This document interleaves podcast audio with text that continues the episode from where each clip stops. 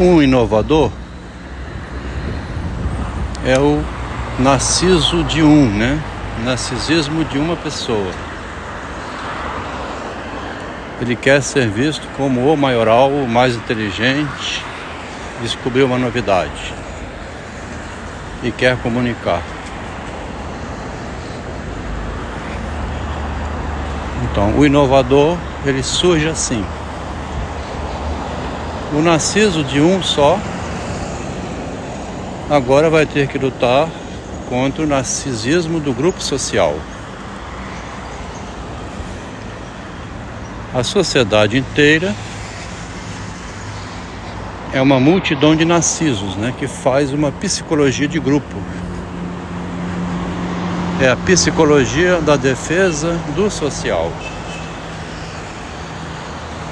O Freud disse que o Galileu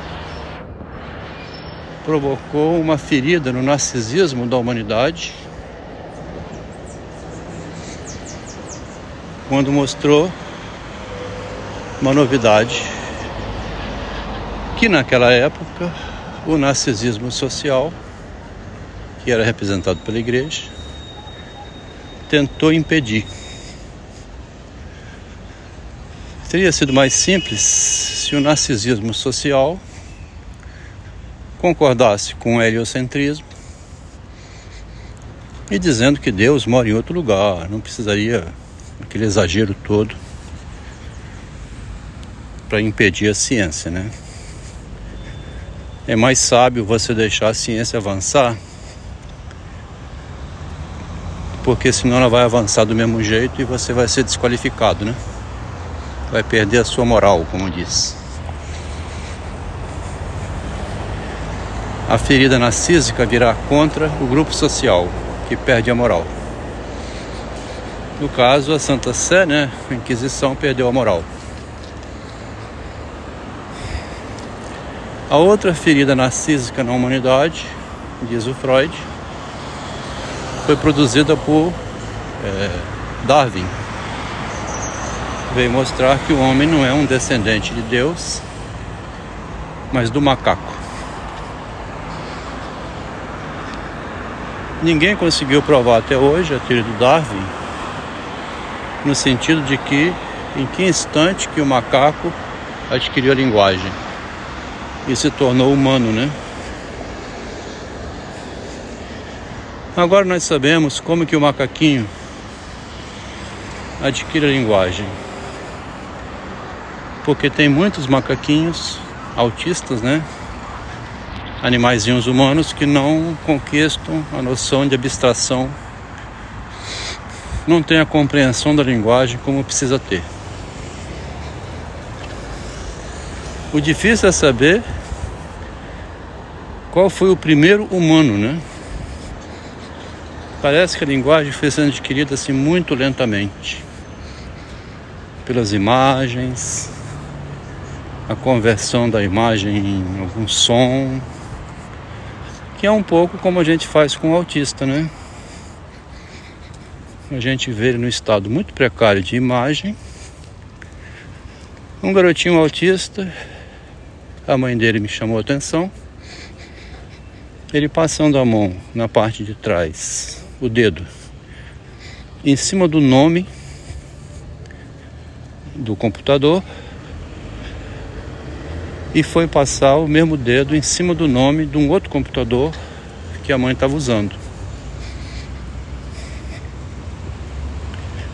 Isso aconteceu na escola. E O dedo que passou em cima da imagem da marca, né? Do computador Compaq, ele vem em relevo, como na escrita Braille, o cego, né? Passa o dedo e sente os pontinhos, escrita Braille. Porque muitas vezes a gente passa o dedo na capa do livro e não sente o nome do livro, porque ele só mudou a cor da tinta, a textura do papel é a mesma. Eu assisti aqui em Vitória um, um, uma demonstração de um autista que tinha na, as duas mãos para trás e à disposição das duas mãos bolinhas pretas e brancas. As bolinhas, é, um ser humano comum não consegue discernir a cor, porque a pele da bolinha é a mesma coisa, a superfície dela é lisa igual, igual a bolinha de sinuca. Mas um mistério é que o garotinho botava a mão para frente com as bolinhas brancas na mão direita e as bolinhas pretas na mão esquerda ou vice-versa. Se disser que são as brancas na direita e as pretas na esquerda, já vão dizer que o cérebro direito, o cérebro esquerdo, ou afrodescendente, né? Sei lá. Simplesmente ele trazia as bolas, não vou dizer branca e vermelha, né? Duas bolas coloridas que ele separava. Parece que a cor emite uma radiação, né? Que identifica aquela cor. Parece não? A, a ótica já descobriu que é isso, né? A cor é uma radiação que vem do material. Teve também um, uma situação de um autista que voando Nova York, apenas com o olhar ele fotografava, depois desenhava igual. Esses casos a gente não pode entrar muito porque não sabe, né? Qualquer maneira, o dito aqui é o seguinte: o ser humano lá na origem, alguns deles foram adquirindo a imagem, os macacos, né? Os macacos foram emitindo sons associados à imagem, um pássaro, né? Aponta com o dedo. Aquilo gradualmente foi convertendo em signo, que é um desenho, uma placa de trânsito, assim, é um signo, né? É um sinal de trânsito, um ícone, né? Que remete a uma ideia e progressivamente a linguagem foi sendo conquistada e surgiu a sociedade humana que o Freud narra em Totem Tabu. Então, o Freud disse então em Galileu e também em Darwin, dois homens que provocaram uma ferida narcísica por mostrar o homem que ele é pequeno, né? A terra não é o centro, o homem é um animalzinho falante. E Deus, que criou tudo isso, seria a própria evolução da natureza. Aí o Freud diz que ele também criou uma ferida no narcisismo da sociedade, inclui ele, quando diz que o eu não é o centro da sua morada. O eu não controla a situação em que vive e somente depois do ato que ele vai saber se foi bom ou ruim para ele. Ele vai navegar assim a vida inteira. A moça que comenta, é Patrícia, eu acho que é, ou Ângela, as cartas de Freud na introdução, faz o prefácio, edição espanhola. Ela deve ter estudado bem o Freud, porque ela trouxe duas citações do Freud, em 1927 e 1935, onde Freud diz que respondeu questões da juventude. Ele só diz isso, né? Ele não sabe que as cartas de juventude dele serão publicadas. E quem lê aquilo fica naquilo. Agora, quais são as questões de juventude? Aí tem que ler as cartas, né? Só vai entender quem lê as cartas. Tem um oculto, então, que aparece esclarecendo a frase dele. Tá vendo que interessante? Então, voltando aqui. O indivíduo sozinho, que é um narciso, ele traz uma novidade que a sociedade poderá aceitar ou não. Poderá ficar guardado e vir a ser descoberto depois. Ou a própria evolução da história, né? Fazer com que outro depois descubra aquilo que estava já no livro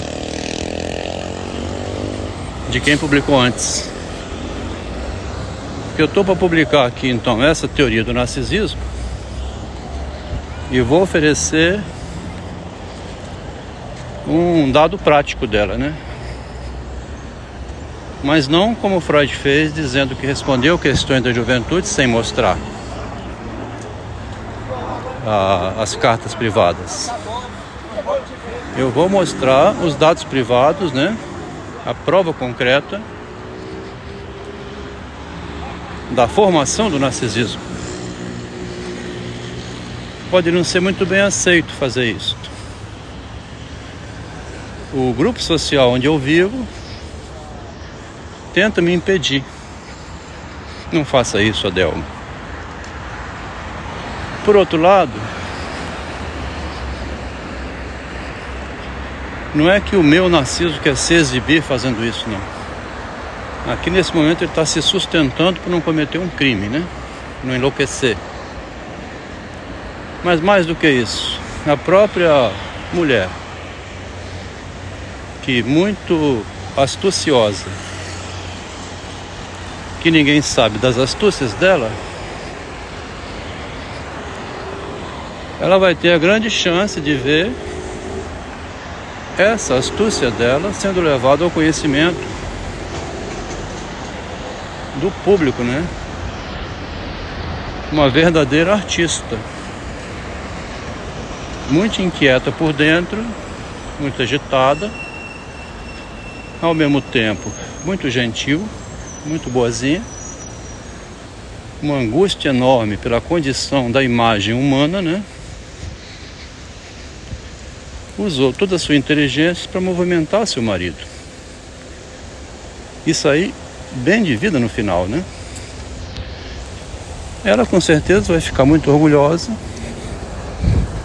de ver o seu esposo, o empreendedor, agora que ela separou dele, Provavelmente até querendo que ele publicasse isso, porque o marido já tinha dito que ia publicar essa história, né? Se a gente se separar, eu vou ter um motivo que não estou mais sendo obrigado a, se, a te proteger. Eu vou ter a liberdade para publicar. Então, aquilo que o Freud não se encorajou de publicar, que foram os livros de carta de adolescente. As que ele mandou para o Eduardo Silverstein e para o Emil Fluss ficaram guardadas e foram publicadas. Eu, talvez ele não soubesse disso, né? Que estava numa associação judaica como um acervo.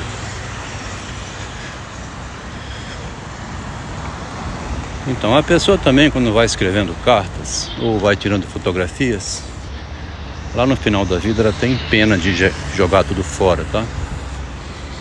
Se eu passo uma vida escrevendo, tirando fotos, eu tenho fotos assim que não gostaria de exibir não. Quando eu vou jogar fora, não consigo.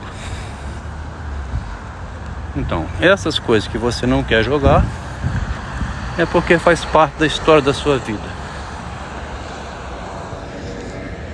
Então, para terminar aqui este áudio de hoje, esse texto falado, né? O paradoxo do narcisismo seria: a pessoa tem uma novidade que pode perturbar o meio social por revelar à sociedade o que é um humano, né? Quem ela é. A sociedade se ergue em cima de trapaças inteligentes feitas contra a própria natureza é uma frase do Heráclito, né? A natureza ama esconder os segredinhos dela, as fórmulas químicas. E o homem ama revelar. Essa frase serve também para a cultura humana, né?